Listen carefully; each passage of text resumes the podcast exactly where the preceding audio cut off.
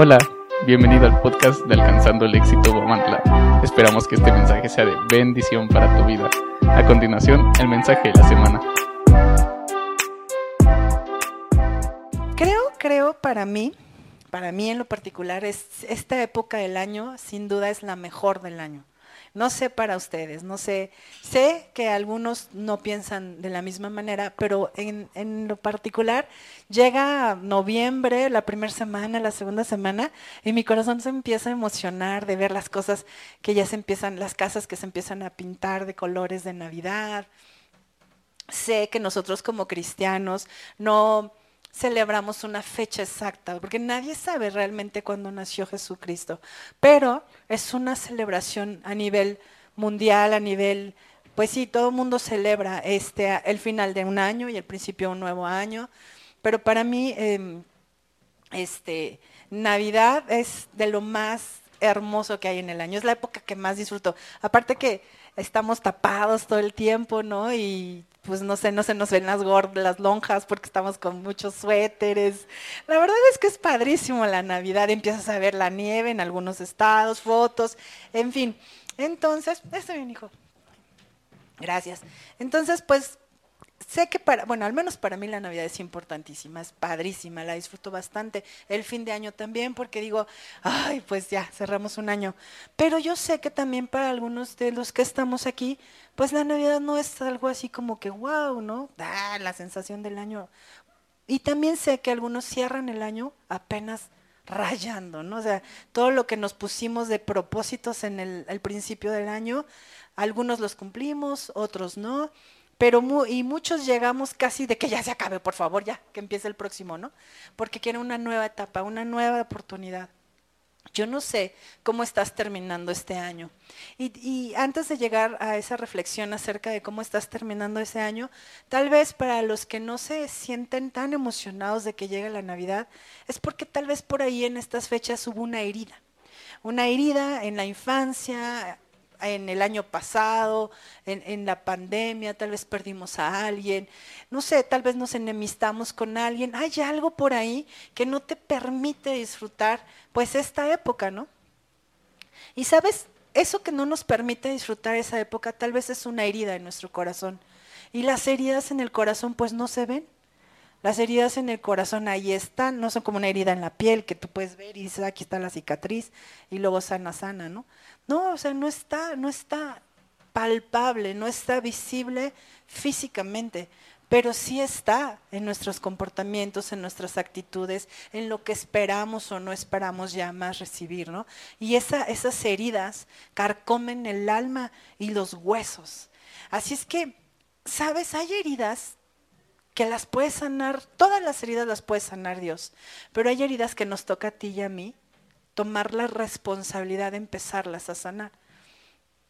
Yo, yo te quiero decir que no, no, siempre fue así para mí esperar la Navidad, no, no siempre fue emocionante esperar la Navidad.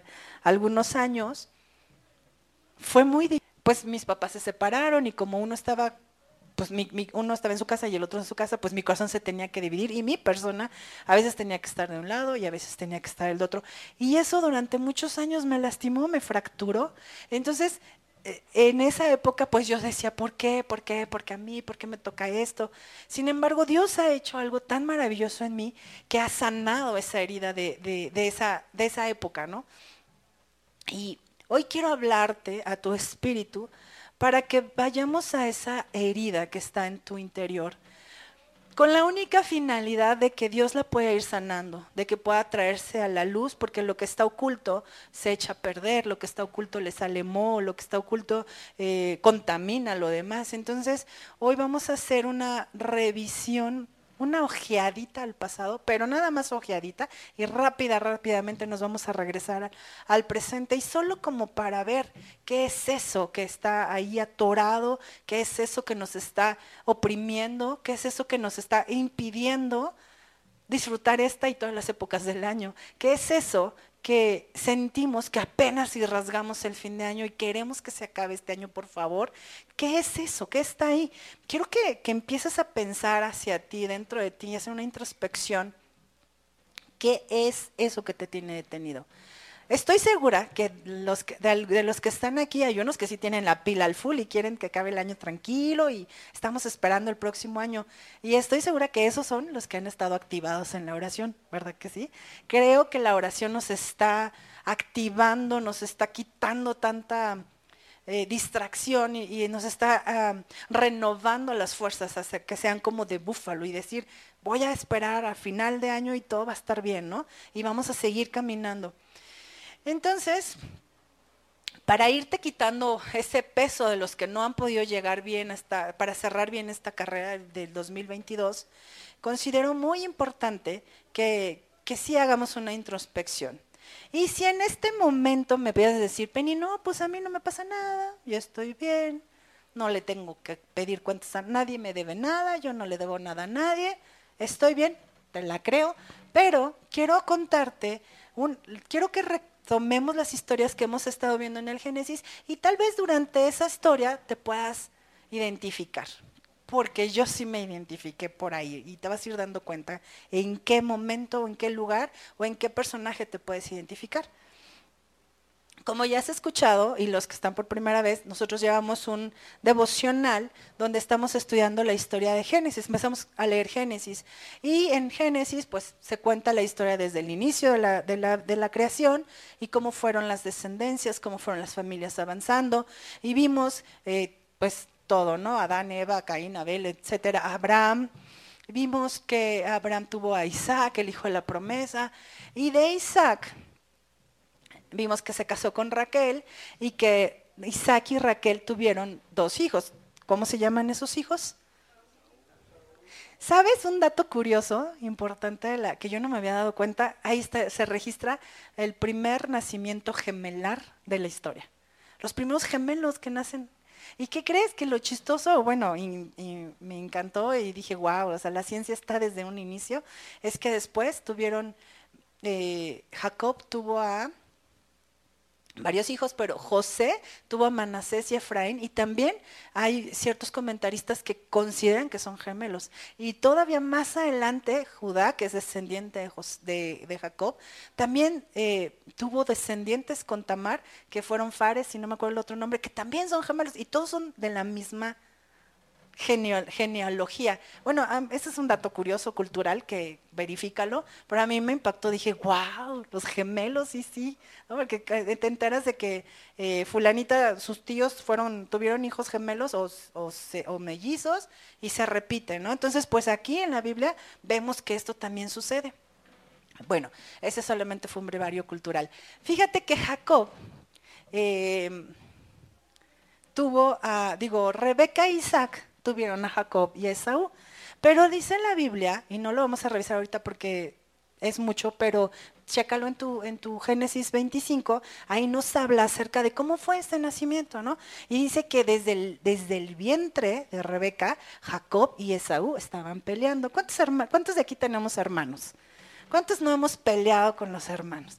Pues ahí dice que estaban peleando desde el vientre como para saber quién salía primero, ¿no? Y nace eh, Jacob agarrado del, del tobillo de Saúl. Sale primero y Jacob sale así de, no me dejes porque yo también tengo que salir, ¿no? Desde el principio se estaban peleando ahí por salir primero, a ver quién era el que salía primero.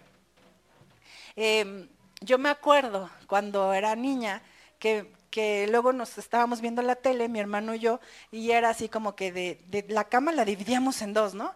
Y desde ahí era de, no te pases de mi línea, porque si te pasabas, uy, era un pleito, no sé por qué, pero era pleito campal, ¿no? No te metas al lado de mi cama. Y luego más crecimos, y luego ya no te metas a mi cuarto, respeta mi espacio, ¿no? Y no me podía meter a su cuarto porque pues yo no sé si ahí había una bóveda, ¿qué? Yo no podía meter, era imposible que yo entrara a su cuarto. Y él tampoco al mío, porque pues yo de venganza, de revancha, no te metas. Ella tenía un verdadero tiradero, ¿no? Le decían que era imposible encontrar una aguja en un pajar, porque así estaba mi vida, súper desordenada. Y así estaba mi cuarto, ¿no? Entonces, te cuento esto para que vayas ubicando por ahí, tal vez tengas una situación con algún hermano hermana y que veas que estos problemas son desde la antigüedad, ¿no? Entonces, eh, Esaú y Jacob desde el principio peleaban por su espacio, ¿no? Y luego que creen que Isaac cometió un, un error, creo yo, porque empezó a tener preferencia con uno de ellos y la preferencia estaba sobre Esaú. Y Rebeca, no, pues ¿cómo me vas a dejar a mi otro chiquito sin tanta preferencia? Entonces agarraba a Jacob. Y desde ahí empezó también a gestarse en el corazón de Jacob y de Esaú revancha, envidia, contienda, celos, peleándose por querer ser el primero para papá o para mamá, ¿no?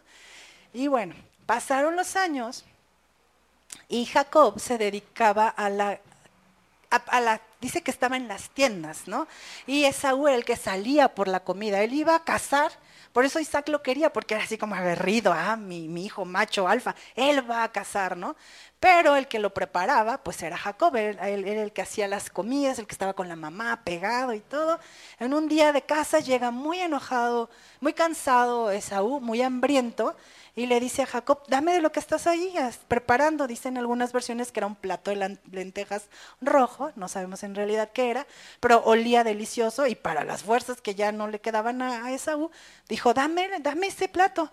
Y Jacob le dice, órale, a cambio de tu primogenitura, dame tu primogenitura y yo te doy el plato de lentejas.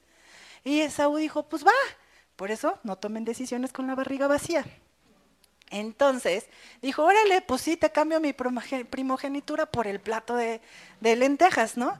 Y ya, entonces ahí, pues hubo como ventaja, ¿no? Por parte de Jacob, ¿están de acuerdo conmigo? Como que actuó ventajoso. A veces nuestros hermanos nos agarran vulnerables en un momento de debilidad y sacan ventaja.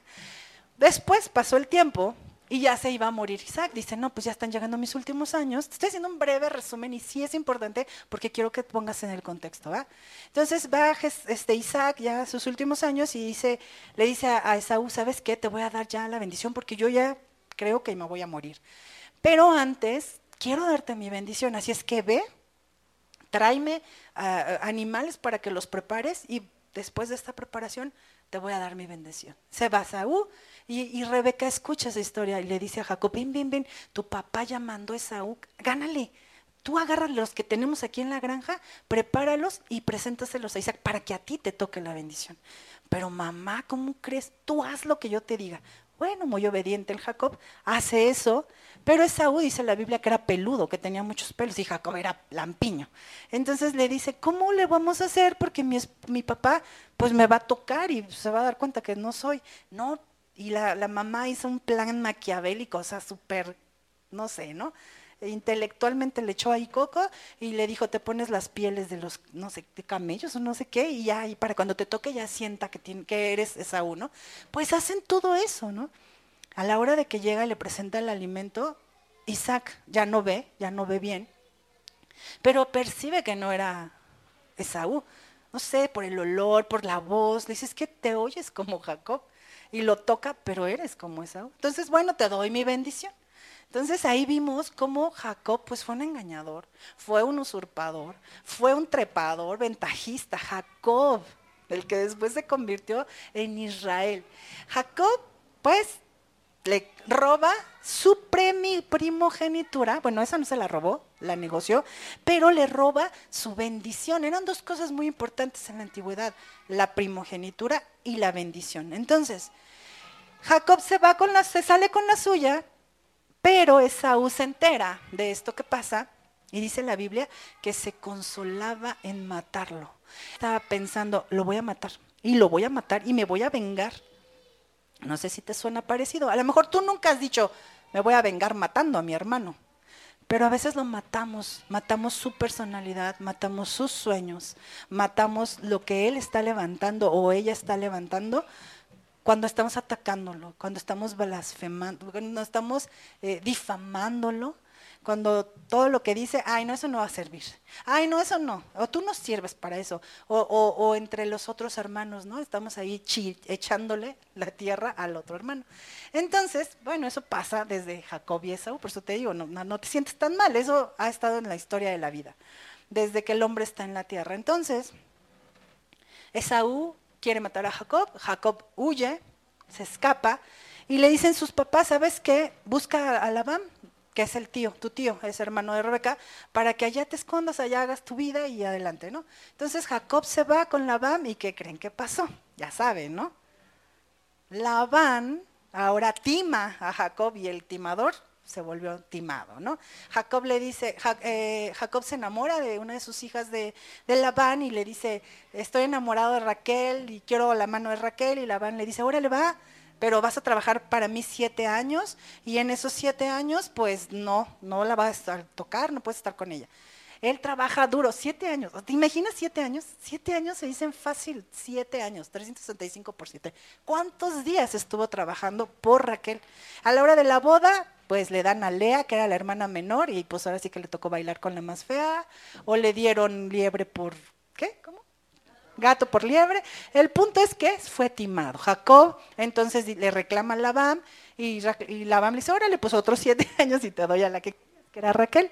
Bueno, en este proceso, Raquel le da hijos a Jacob. Raquel era el amor de su vida. Y, Lea también le da hijos a Jacob. Pero eran hijos, Raquel no podía tener hijos, entonces eran los hijos de la sierva. ¿Se acuerdan la historia de Abraham y de Sara? Lo mismo, ¿no? Pues toma mi sierva para que yo sí tenga hijos, y era la competencia entre Lea y Raquel. Al final logran tener a José. Y aquí es donde quiero que vamos llegando. José es hijo del verdadero amor entre tanto le que le costó a Jacob por Raquel, tienen a este hijo José. ¿Y qué creen que hace ahora Jacob? La misma equivocación que cometió Isaac. Isaac le tenía preferencia sobre sus hermanos a José. Entonces siempre, pues hablaba muy bien de José, y José para acá, y José para allá, ¿no? Ya me imagino como los papás, ah, no, mira, él sí se apura, o deberías de ser como tu prima, ella sí le echa ganas, tiene puro 10, y empiezan las comparar. Tanto lastiman el corazón de los hermanos, tanto lastimó el corazón de, de los hermanos de José, que planearon una otra cosa maquiavélica. Bueno, José tanto, Jacob amaba tanto a José que le regaló una túnica de colores. Una túnica de colores significa que es algo muy especial, ¿no? Un regalo muy especial para ponerlo en preeminencia delante de sus hermanos. Y aparte José tenía sueños, porque eso es José el soñador. Y en esos sueños Dios le revelaba a José que iba a estar por sobre muchas personas, sobre todo encima de sus hermanos.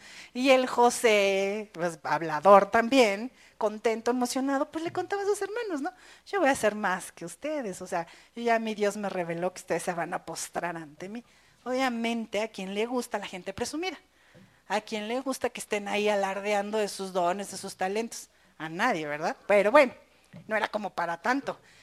Entonces, Judá es uno de los Judá es uno de los hermanos de José.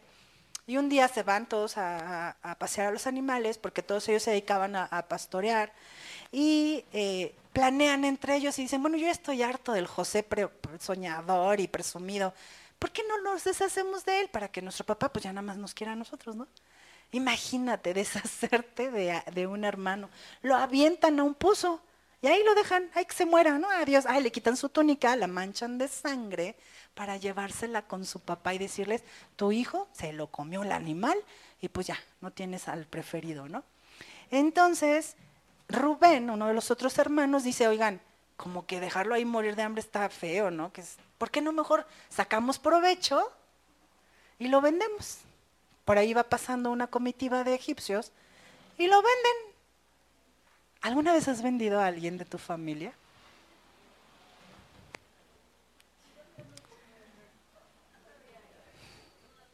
A lo mejor no así, de dame 20 dólares. Pero a veces los hemos puesto. Yo me acuerdo, ¿no? Yo me acuerdo desde chicas, es que yo hice una travesura, pero mejor que mi hermano la pague, porque a él le daban más duro, ¿no? No, pues fue él. Y como yo lloraba y berreaba, no, sí, le iba pobre a mi hermano, lo vendí, lo vendí varias veces, también tengo que reconocer. A veces vendemos a nuestros amados, a algún hermano en la congre, por quedar bien, o sea, por salvarnos a nosotros, que quede mal la otra persona, ¿no? En fin, Jacob termina, digo, es, José termina en el pozo, luego lo sacan, se lo llevan los egipcios, y ya sabes la historia, léela por favor en Génesis si no te la sabes, cómo pasa José del pozo al, palacio de Egipto del faraón, y luego ahí una señora, ¿cómo se llamaba?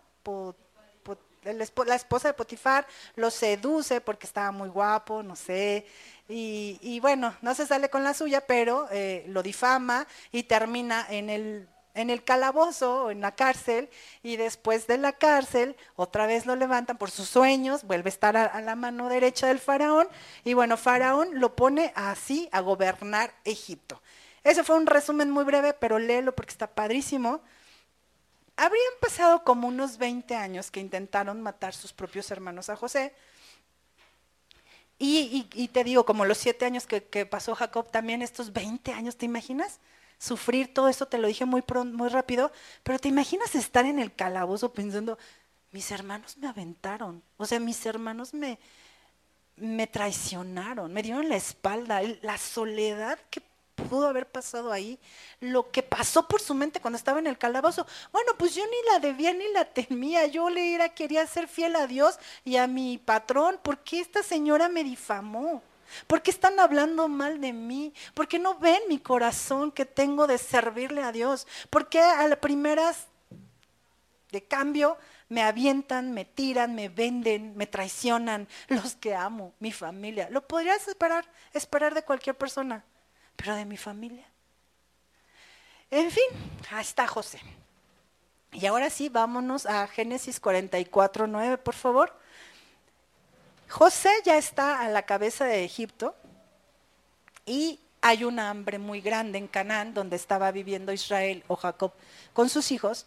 Y Jacob manda a sus hijos por, a Egipto por comida. ¿Saben qué? Nos vamos a morir de hambre, así es que vayan a Egipto y ahí compren porque ahí hay.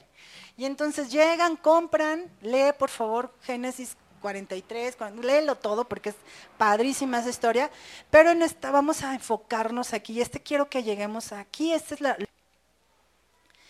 Génesis 44, 9, ya está ahí. Y le dicen, aquel de tus siervos, porque José había puesto ah, como pruebas para ver el corazón de sus hermanos, ¿no? Cómo estaban sus hermanos, si ya habían entendido la lección, si seguían siendo unos canijos, quería José ver cómo reaccionaban sus hermanos. Entonces, José puso una copa, en esas de que fueron a comprar comida, en sus costales, puso una copa en uno de los costales de ellos, que fue el de Benjamín, para ver cuál era su reacción. Y entonces dice, le dice Génesis 44, 9, Judá le dice a, cuando se, se sintió descubierto, dice, aquel de tus siervos en quien fuere hallada la copa, que muera. Y aún nosotros seremos siervos de mi Señor. Y él dijo, también ahora sea conforme a vuestras palabras. Aquel en quien se hallare será mi siervo y vosotros seréis sin culpa.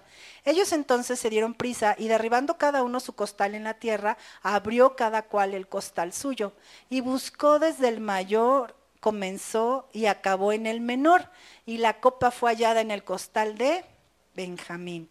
Entonces ellos rasgaron sus vestidos y cargó cada uno su asno y volvieron a la ciudad. Eso lo hicieron delante de un, de un comandante, digamos, que, que fue a descubrirlos. Vino Judá con sus hermanos a casa de José, que aún estaba ahí, y se postraron delante de él en la tierra. ¿Se acuerdan del sueño de José? Ahí se cumplió. Y se postraron delante de él y les dijo José, ¿qué acción es esta que habéis hecho? ¿No sabéis que, que, que un hombre como yo sabe adivinar? Entonces dijo Judá, ¿qué diremos, mi Señor? ¿Qué hablaremos o con qué nos justificaremos? Dios ha hallado la maldad en tus siervos. He aquí, nosotros somos siervos de mi Señor, nosotros y también aquel en cuyo poder fue hallada la copa. José respondió, nunca yo tal haga. El varón en cuyo poder fue hallada la copa, él será mi siervo. Los demás pueden ir en paz con su padre. Judá intercede por Benjamín. Y, pon mucha atención a partir de este momento, por favor, y ve anotando lo que más te llame la atención. Entonces Judas se acercó a él y dijo, ay Señor mío, te ruego que permitas que hable tu siervo una palabra en oídos de mi Señor, y no se encienda tu enojo contra, contra tu siervo, pues tú eres como faraón. Mi señor preguntó a sus siervos diciendo, ¿tenéis padre o hermano? Y nosotros respondimos a mi señor, tenemos un padre anciano y un hermano joven, pequeño aún, que le nació en su vejez, y un hermano suyo murió y él solo quedó de los hijos de su madre. y su padre lo ama. Y tú dijiste a tus siervos, traédmelo y pondré mis ojos sobre él. Y nosotros dijimos a mi señor, el joven no puede dejar a su padre, porque si lo dejara, su padre morirá. Y dijiste a tus siervos, si vuestro hermano menor no desciende con vosotros, no veréis más mi rostro. Aconteció pues que cuando llegamos a mi padre, tu siervo, le contamos las palabras de mi señor, y dijo nuestro padre, volved a comprarnos un poco de alimento. Y nosotros respondimos, no podemos ir si nuestro hermano no va con nosotros. Iremos porque no podremos ver el rostro del varón si no está con nosotros nuestro hermano el menor. Entonces tu siervo, mi padre, nos dijo, vosotros sabéis que Dios, que dos hijos me dio a luz mi mujer, la que amaba. Y el uno salió de mi presencia. Y pienso de cierto que fue despedazado y hasta ahora no lo he visto. Y si tomas también a este hijo delante, a este delante de mí y le acontece algo desastroso, harás descender mis canas con dolor al Seol. Ahora pues, cuando vuelva yo a tu siervo mi padre, si el joven no va conmigo, como su vida está ligada a la vida de él, sucederá que cuando no vea al joven, morirá y tus siervos harán descender las canas de tu siervo nuestro Padre con dolor a Seol. Como tu siervo salió, salió por fiador del joven con mi Padre, diciendo, si no te vuelvo a traer, entonces yo seré el culpable ante mi Padre para siempre. Te ruego, por tanto, que quede ahora tu siervo en lugar del joven por siervo de mi Señor, y que el joven vaya con sus hermanos, porque ¿cómo volveré yo a mi Padre sin el joven? No podré por no ver el mal que vendrá sobre mi padre. Chécate, esto es lo más importante de este mensaje. Cuando Judá se siente delatado de su maldad, ¿qué le esperaba? O sea, Judá ya le está diciendo a José, no te puedo dejar a Benjamín, ya le quité a Dios, a mi padre, un hijo, que era él, ya lo, ya lo hice sufrir, ya lo maté por dentro, y si le quito a Benjamín, lo voy a mandar ya a la tumba por favor, tómame a mí. Este es el mensaje que a mí me impactó, porque Dios le está dando la oportunidad a Judá, de reivindicarse. En el pasado cometí un error, pero no lo voy a volver a hacer. Ya aprendí. Yo veo aquí a Judá teniendo frutos de arrepentimiento aprovechando la oportunidad que Dios le está poniendo para no volver a cometer el mismo error. Porque Judá pudo haber dicho, sale, pues ahí se queda Benjamín, yo ya me voy y me libro. Pero en esta oportunidad Judá está diciendo, tómame, tómame a mí. Yo no quiero que le pase nada a mi padre ni a Benjamín. Ya lo hice con José, no lo voy a hacer con Benjamín. ¿Sabes? José no solo no se vengó, puso a prueba el corazón de sus hermanos para ver si ya había habido arrepentimiento y evitar el daño aparente ahora contra Benjamín. Y vio cómo Judá se reivindicó ofreciendo su vida a cambio de la de Benjamín, reparando así el daño que le ocasionó a José y evitar más dolor a su padre. Y al meditar una y otra vez en Génesis 44 y 45, pude ver una perspectiva diferente. ¿Sabes por qué? Porque Dios me mostraba que Judá era yo y José era Jesús. Y ahorita vamos a ir más adelante. Al ver la figura de, de, Jesús en José, no pude más que impresionarme, ya que el mismo regalo del cielo que me reveló y que abrió mis ojos, cuando, cuando veía que yo que Judá merecía la muerte, merecía que José se desquitara, merecía que le fuera mal, muchas veces somos nosotros. ¿Por qué te digo que yo me vi como Judá? Y, a José como Jesús. Porque muchas veces Jesús extendió su mano hacia mí. Muchas veces Dios me hablaba, me buscaba. ¿Y yo qué hacía? Como Judá con José. No, no, no quiero estar contigo. Bótate de mi presencia y te mando al calabozo. ¿Cómo? O al pozo. ¿Cómo le hacemos cuando mandamos a José al pozo o a Jesús lejos de nosotros? Cuando ponemos todo lo más importante para nosotros como el trabajo, la familia, em, mis preocupaciones, es que las cosas no me están saliendo bien, yo creo que, que Jesús no está haciendo nada en mi vida, mejor me alejo de Él, no tengo tiempo para Él porque no resuelve mis problemas. No sé, hay tantas maneras en que nosotros despreciamos a Jesús como Judas despreció a José. Cuando Judá maltrató a Jesús también fue cuando cuando yo a veces he rechazado a Jesús, rechazando el regalo de su salvación, cuando no valoro su sacrificio, cuando vamos en contra de la voluntad de Dios, es como si vendiéramos a Jesús al mejor postor. ¿Por qué al mejor postor? Porque primero pongo mi, mi, mi, importancia de deuda. Es que tengo muchas deudas y tengo que trabajar de lunes a domingo porque mis deudas están primero antes que Jesús. Y pongo a Jesús en el pozo cuando le doy la espalda, cuando traiciono, cuando, ven, cuando, cuando miento, cuando digo mentiras, cuando me enfoco en mi propio dolor, cuando me enfoco en que no estoy viendo las cosas como Dios quiero que me las dé, cuando me desilusiono, cuando me enfermo.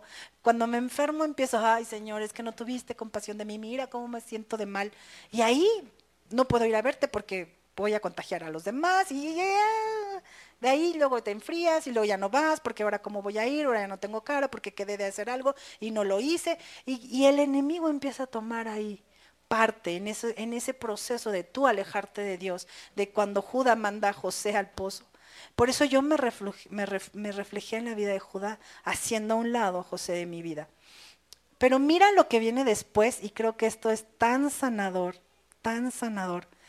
Cuando pasa en el 45 dice, no podía ya José contenerse delante de todos los que estaban al lado suyo y clamó, haced salir de mi presencia a todos. Y no quedó nadie con él. Al darse a conocer José a sus hermanos, entonces José ya les dice, entonces se dio a llorar gritos y oyeron los egipcios y oyó también la casa de Faraón y dijo a José sus hermanos, yo soy José, yo soy José, ¿vive aún mi padre? Y sus hermanos no pudieron responderle porque estaban turbados delante de él. ¿Te imaginas la escena? Estos le están diciendo de la copa y que mejor se queda en el lugar de Benjamín porque ya le hicieron daño a su padre con un hijo y ahora te dicen, yo soy ese hijo yo soy al que mataste. ¿Qué crees que había pensado Judá y todos sus hermanos? No, pues me va a matar. Me va a mandar con los leones. Me va a, meter a la cárcel. Merezco eso. Y aparte me encontró su copa.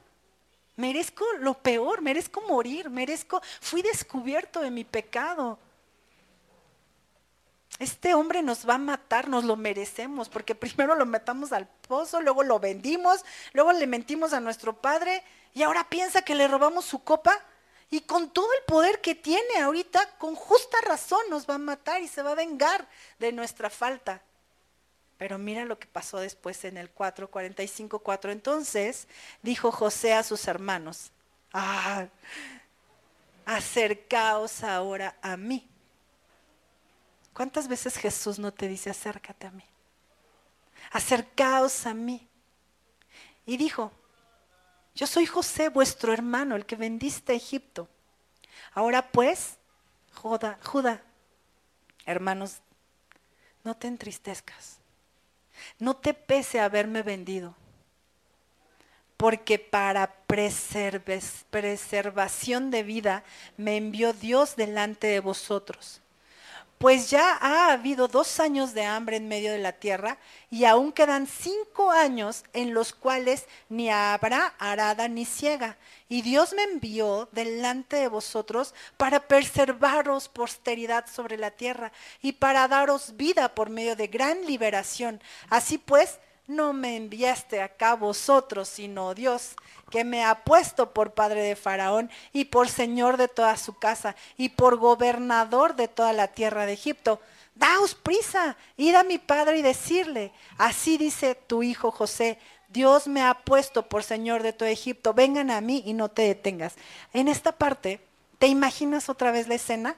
Yo creo que esto se llama gracia, amor, reconciliación, restauración. José tuvo que pasar por este desierto para preservar la vida de su familia y de sus generaciones y para que las promesas de Dios que le dio a Abraham, a Isaac y a Jacob se cumplieran, porque dijo, yo te bendeciré. Y tus generaciones serán benditas y tus generaciones no se van a morir de hambre en la hambruna de Canaán, porque mandé a José a que pasara por todo ese desierto, por todos los calabozos, con un propósito de preservar tu casa, tu familia, y José no lo ve como, qué mal me hicieron, lo ve como, Dios me escogió para ir delante de vosotros y evitarles la muerte. No, la hambruna era no hay que comer. Nos podemos morir de hambre. Por eso te digo que la figura de José para mí fue en Jesús. Jesús tuvo que morir, padecer. No padeció calabozo, padeció blasfemias, insultos, lo escupieron, lo ensangrentaron, lo latigaron para preservación de todos sus hermanos para preservarnos, para darnos vida, para evitarnos de la muerte. Por eso es la reconciliación. Jesús nos reconcilió con el Padre. Tú y yo merecíamos morir. Y me vas a decir, yo no cometí tantos pecados como para morirme. Todavía no vamos a hablar de todos los pecados que hiciste antes de llegar a Jesús. Simplemente el día de ayer. ¿No viste mal a alguien? ¿No mentiste? ¿No pensaste mal de alguien? ¿No te enojaste con algo? ¿No te irritó algo? Pecamos, todo el tiempo pecamos, merecemos la separación, pero gracias a Dios hoy tenemos un redentor que es Jesús, que nos reconcilió con el Padre. Y mira lo que pasó después. Génesis 45, 10. José le está diciendo todo lo que le va lo que le está diciendo a Judá. Ve por mi padre, ¿no? Quedamos en el 9. Fíjate lo que dice. José le dice, habitarás en la tierra de Gosén y estarás cerca de mí y tus hijos, tú y tus hijos y los hijos de tus hijos y tus ganados y tus vacas y todo lo que tienes y ahí te alimentaré. Pues aún faltan cinco años de hambre para que no perezcas de pobreza tú y tu casa y todo lo que tienes. José había dispuesto la tierra de Gosén. ¿Por qué? Porque los egipcios no toleraban a los israelitas. No los toleraban. No toleraban que también se dedicaran a pastorear. Entonces piensa, no vas a venir aquí directamente a Egipto, pero vas a estar cerca, aquí en un lugar que se llama Gosén. Eso se le ocurrió a José. Ese es el lugar adecuado para que tú y toda mi familia ahí estén, ¿no? En el 12, he aquí, vuestros ojos ven y los ojos de mi hermano Benjamín, que mi boca os habla. Haréis pues saber a mi padre toda mi gloria en Egipto y todo lo que habéis visto, y daos prisa y traed a mi padre acá y se echó sobre el cuello de Benjamín, su hermano, y lloró. Y también Benjamín lloró sobre su cuello. Esto se llama reconciliación, encuentro, perdonar la deuda, perdonar la culpa, dejar de llevar la, eh, la cuenta de todo lo que me has hecho. Y besó a todos sus hermanos y lloró sobre ellos. ¿Te imaginas la escena? Y lloró sobre ellos. Perdóname. O sea, yo creo, ahí dice que después sus hermanos hablaron con él.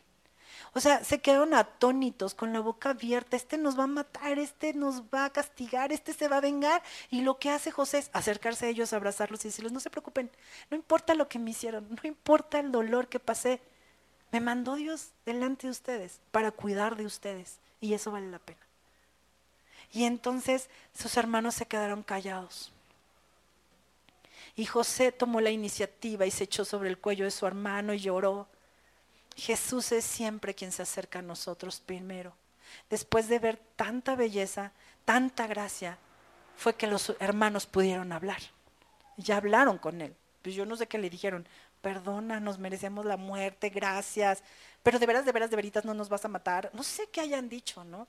Y se oyó la noticia en la casa de Faraón diciendo, los hermanos de José han venido y esto agradó a los ojos de Faraón y de sus siervos.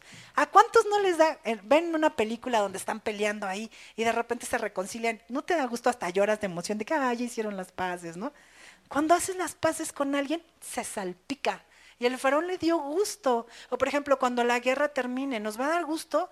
Cuando la guerra entre dos países termine, hay fiesta alrededor, no solo en esa casa, no solo en esa familia, sino que esa alegría se esparce, ¿no? Y Faraón dijo, yo quiero celebrar esta reconciliación, ¿no?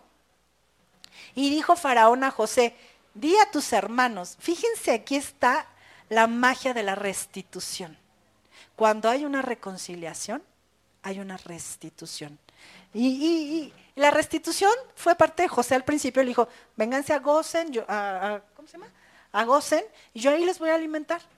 Pero Dios se vuela la barda cuando estás haciendo la voluntad de Él, reconciliándote, perdonando las faltas, reconociendo que algo de su propósito se está gestando en ti a través de las pruebas. Cuando dejas de culpar a los que te han lastimado, cuando tomas tu responsabilidad y tu posición, ¿qué Señor quieres desarrollar en mí? ¿Por qué permitiste que pasara por lo que pasé? Pero no como regimiento. Dime cuál es tu perfecta voluntad.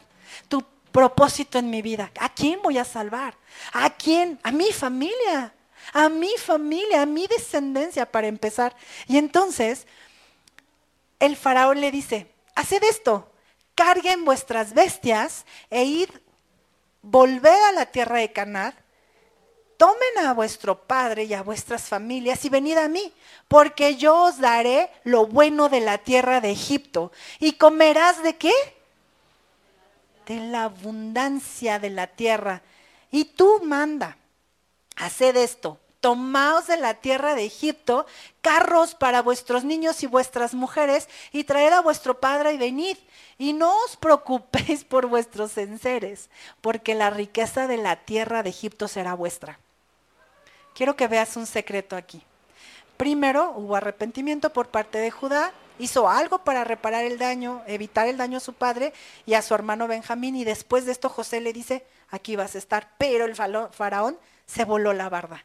Porque no solo iba a traer a sus, sus cosas de, Egipto, de Canaán, para empezar les ofreció una nueva vida, sino que el faraón ordenó que les dieran carros, o sea, les mandó limusinas, Uber. No vas a ir caminando tú solito cargando toda tu maleta. Vas a ir con mis carros que yo te estoy dando y para que te evites la fatiga. Y no solo eso, les dio la riqueza de Egipto, les dijo todo. Cuando les dice que no se preocupen por sus enseres, ¿sabes qué? Se refería a que ni era necesario que se trajeran lo que ellos creían en algún momento fue su sustento. Porque esas pocas cosas que para ti y para mí son nuestro sustento, son irrelevantes en consideración de las riquezas que el Señor le estaba ofreciendo. El Señor Faraón, aquí yo lo puedo ver como la figura de Dios.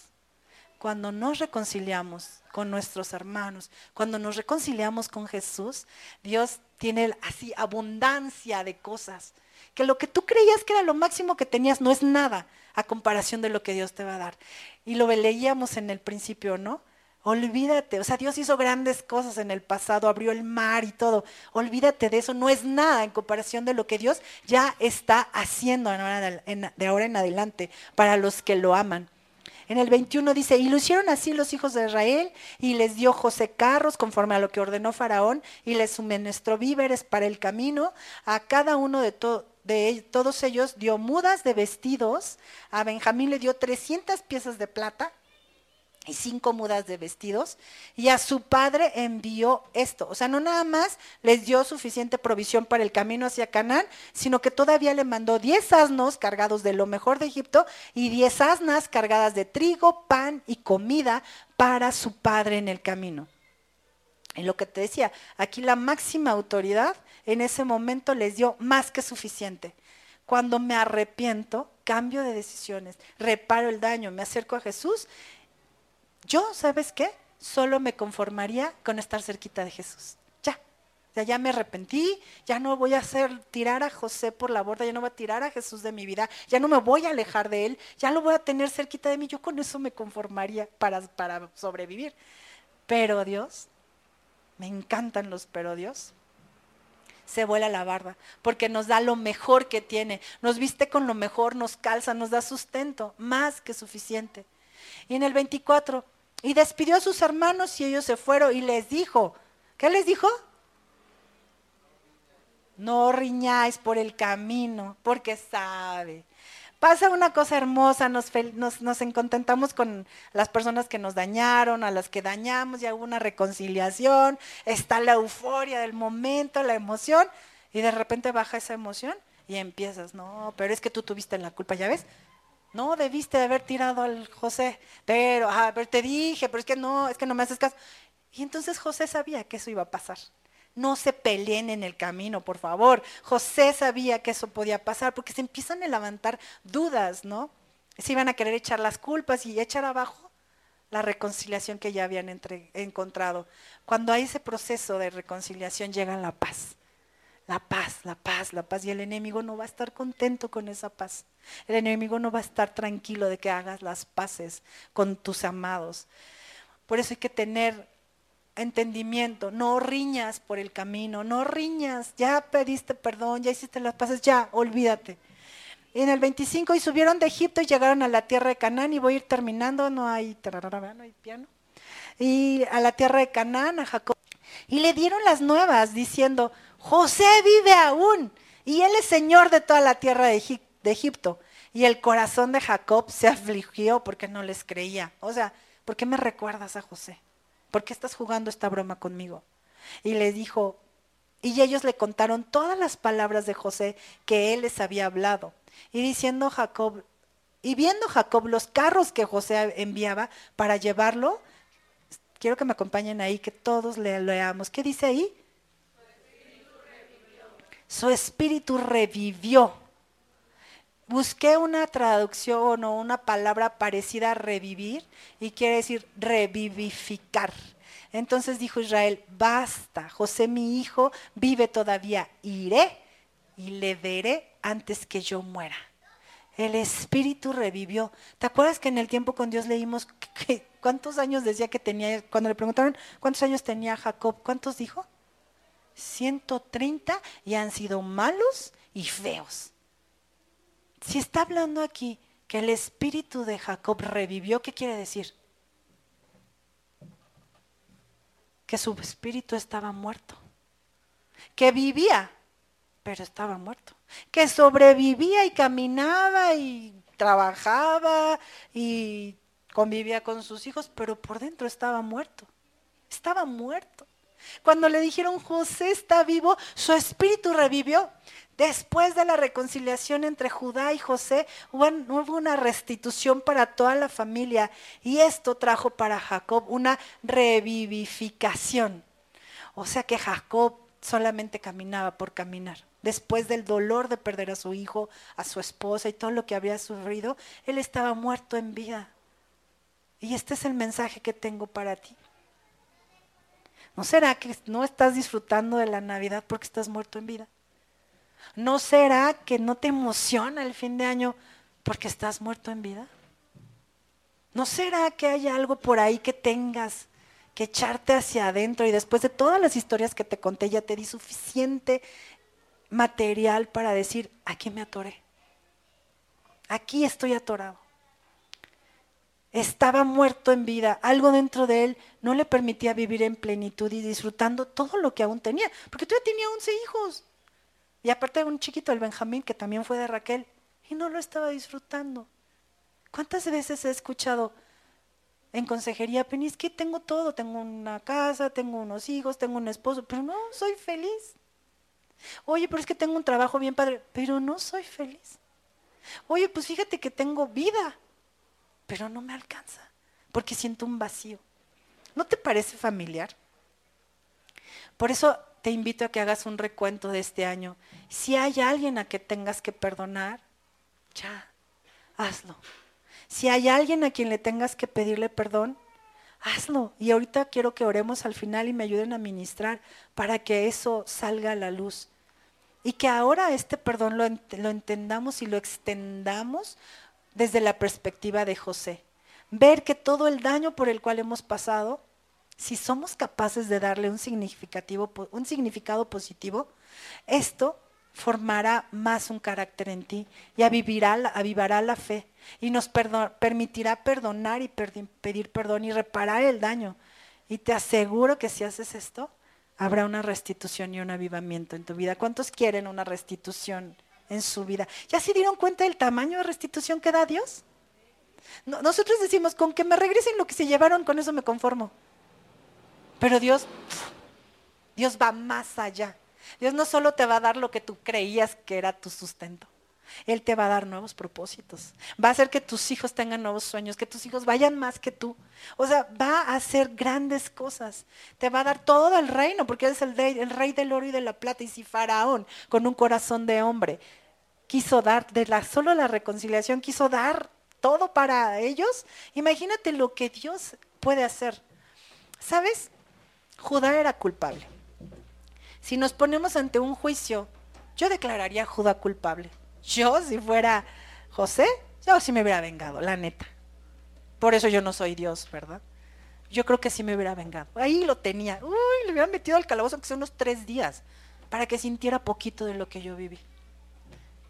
Judá merecía esto. Hizo cosas terribles. Pero, pero, Dios transformó todo esto para bien. Tiene nuestro redentor. Cuando yo decía, ¿por qué hablamos de la tribu de Judá? ¿Por qué Jesús es el león de la tribu de Judá? ¿Por qué? Si fue tan desgraciado el Judá, ¿por qué no fue Jesús el león de la tribu de Benjamín?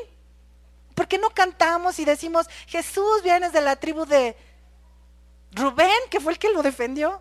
¿Por qué de Judá? Por eso te dije que yo me, me, reflejé en Judá. Porque Judá, a pesar de haber sido un estafador, un envidioso, porque le dio envidia las bendiciones de José, a pesar de haber sido un asesino, a pesar de haber sido todo lo que fue, Judá me representa a mí y te representa a ti, porque a veces queremos hacer nada más nuestra voluntad. José representa a Jesús sacrificándose por los demás. Eh, pero cuando un pecador como Judá se arrepiente, yo te pregunto aquí, todos tus pecados horrorosos que hiciste en el pasado, así, todos, tú sabes de dónde vienes. Cada uno sabe lo que cometió, cada uno sabe lo que va cargando, cada, cada uno sabe lo que Dios le ha permitido, que le ha perdonado. Yo te pregunto, esas garrafales que hiciste, ¿las volverías a hacer? ¿Verdad que no? ¿Verdad que no lo volverías a hacer? Eso se llama arrepentimiento. Créetela, por favor, créetela, créetela. Si ya te arrepentiste, si no volverías a hacer esos mismos errores, Dios ya te perdonó. Ya te perdonó, Judá. Nos representa pidiéndonos, pidiéndole perdón. Tal vez físicamente no dijo José, perdóname, pero con su actitud de dar la vida ahora por Benjamín, significó un verdadero arrepentimiento. Cuando tú y yo recibimos a Jesús y dijimos, confieso que ahora tú eres mi rey, que tú eres mi salvador, perdóname por los pecados que cometí en ese momento, nos estamos reconciliando con el Señor. Cuando un pecador se arrepiente, como Judas se arrepintió y trata de restaurar el daño, cosas magníficas aparecen. No solo el perdón, el perdón viene junto con esa situación, pero también hay restauración al ciento por uno. Y no nada más hay una restauración, sino que hay una revivificación de nuestra alma. Y esas heridas ya no nos estorban para disfrutar cada temporada de la vida que nos toca transitar. Y ya no nada más vamos a disfrutar del invierno, de la Navidad, vamos a disfrutar del otoño, cuando vemos que las hojas empiezan a caer, cuando vemos que los hijos se van de casa para hacer, empieza a haber un nido vacío. Lo vamos a disfrutar, porque nuestras heridas han sido sanadas. Y cuando venga la primavera y sea la época de que todo empieza a reverdecer, lo vamos a disfrutar y el sol no nos va a quemar y no vamos a decir, ay, no aguanto el sol. Lo vamos a disfrutar. Y cuando venga el verano lo vamos a disfrutar. Y cada temporada de la vida que nos toque transitar, la vamos a disfrutar. Fíjate, Apocalipsis 5:5. Judá se ganó este título solo por reparar el por arrepentirse, por repararlo. Y uno de los ancianos me dijo, no llores. He aquí que el león de la tribu de Judá la raíz de David ha vencido para abrir el libro y desatar los siete sellos. Jesús está a punto de regresar. Jesús está a punto de abrir ese libro y sus sellos. Es Jesús es el que viene de la tribu de, de, Judá. Es el león de la tribu de Judá. Jesús ha vencido todo el pecado, toda transgresión que nosotros cometimos. Judá nos enseña que podemos arrepentirnos y iniciar nuevamente una vida.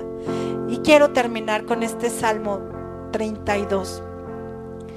David le canta, le, escribe este poema a Dios y dice, la bendición del perdón. Dios mío, tu perdón nos llega a todos como una bendición. Te lo estoy leyendo en la traducción lenguaje actual.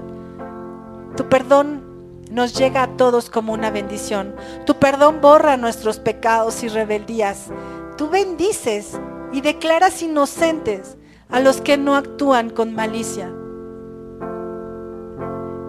Ubícate ahí, ubícate por favor ahí. Mientras no te confesé mi pecado, las fuerzas se me fueron acabando de tanto llorar. Me castigaba de día y de noche y fui perdiendo fuerzas como una flor que se marchita bajo el calor del sol. Pero te confesé mi pecado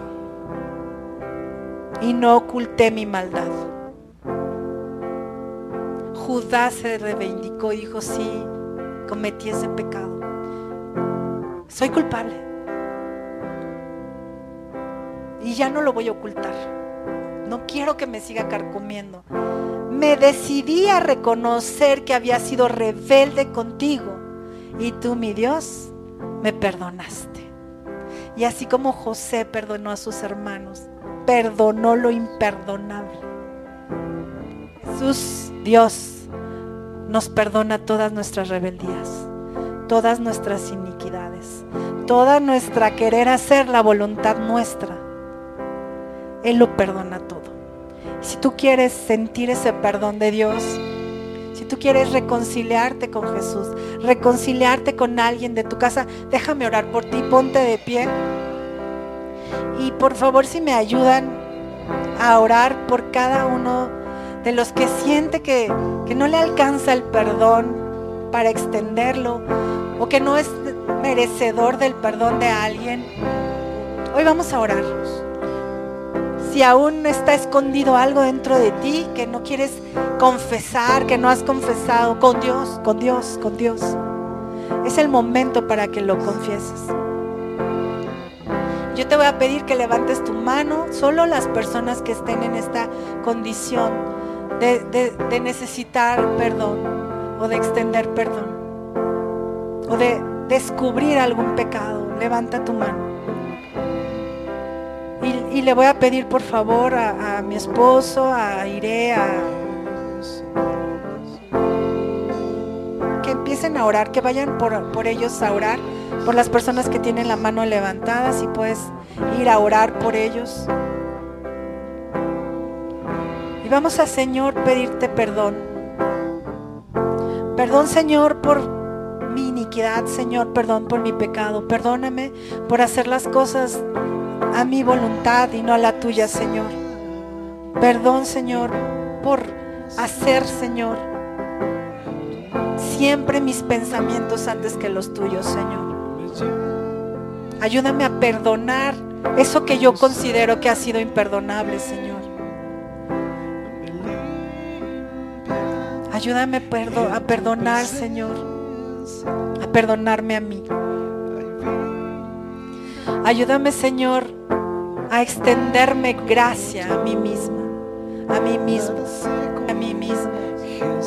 Señor, aquí necesitamos una intervención divina, Padre, porque no hay un psicólogo, no hay una terapia tan grande como tu amor que nos extiende, Señor Jesús. Gracias, Señor, por darnos tu gracia. Extiende tu gracia sobre nosotros, Señor. Extiende tu gracia sobre cada uno de los que estamos pidiendo y clamando un perdón genuino, Señor. Perdónanos, Señor, perdónanos por caminar lejos de ti, Padre. Perdóname, Señor, por, por quererme vengar de mis hermanos, Señor. Perdóname, Señor, porque tú conoces las intenciones de mi corazón, Señor. Porque me he querido vengar en mis fuerzas, Señor. Porque no he pagado bien con bien, sino no he pagado mal con bien, sino mal con mal. Perdóname, Señor. Ayúdame a tener un corazón como el de José, Señor. Un corazón que no lleve la cuenta, Padre. Un corazón que no quiera cobrar las facturas, Señor, del pasado, Señor. Trae a mi mente y a mi corazón ese recuento de los daños, Señor. Pero ya no para seguir victimizándome, Señor, sino para poder ver en este proceso el propósito que tú tenías en mí, Señor. Perdóname por no verlo antes, Señor. Perdóname por haberme quedado en el papel tan cómodo de víctima, Señor. Perdóname, Señor. Y hoy, Padre, hoy, Señor, hoy te entrego mi vida, te entrego mi corazón, te entrego todo lo que soy, todo lo que tengo y todo lo que me falta, Señor, para que tú revivifiques mi vida, mi espíritu, mis huesos, Señor, para ir tras ese propósito que tú tienes en mi vida, Señor, en la vida de cada uno de nosotros, Padre. Ayúdanos, Señor. Ayúdanos, Padre. Ayúdanos, Señor, a amarte libremente, a poder recibir tu amor libremente. Y yo te amo.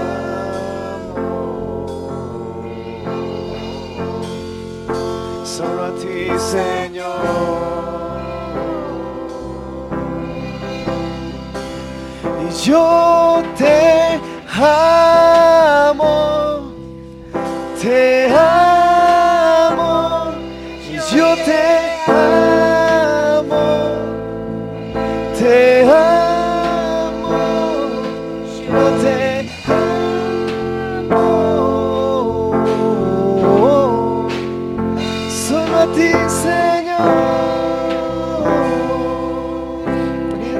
Ya que te arrepentiste, escucha esta canción. Y Pero ahora.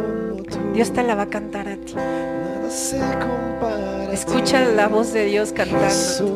No hay nadie que se compare a ti. Te hice perfecta. Te hice, te diseñé tal y como eres. Y te abrazo con y mi amor. de Te lleno con mi paz en esta hora. Recibe mi paz. Recibe mi paz. Escucha.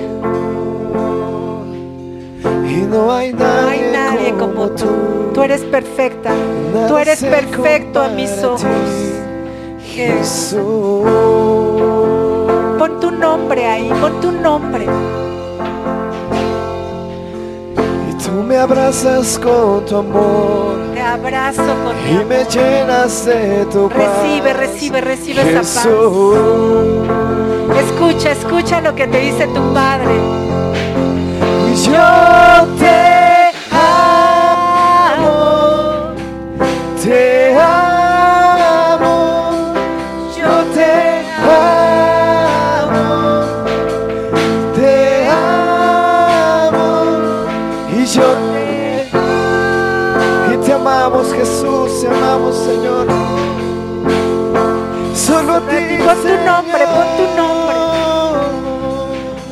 Dios te ama, Dios te ama, Dios te perdona, Dios te abraza, Dios te restaura, Dios te da reconciliación. Jesús es la reconciliación y te va a restaurar. Y todo lo que has perdido Dios lo va a restaurar, no porque lo digo yo, sino porque lo dice Él. Gracias Señor, gracias Padre por este espíritu que está restaurando, que está reconciliando. Gracias Señor, haz tu obra Padre, haz tu obra en cada uno de los que están aquí Señor, haz tu obra Señor. Trae convencimiento esta palabra Señor, sella esta palabra Señor. Gracias mi Dios, gracias por tu amor. Gracias porque tu gracia se ha extendido hacia mí, Señor. Gracias porque ya no soy como el Judá de antes, Señor. Señor, quiero ser como José. Quiero ser como Jesús. Quiero pre- que por mí, mi vida, Señor, sean benditas muchas familias en la tierra, Padre. Gracias, Señor. En el nombre de Jesús. Amén y amén.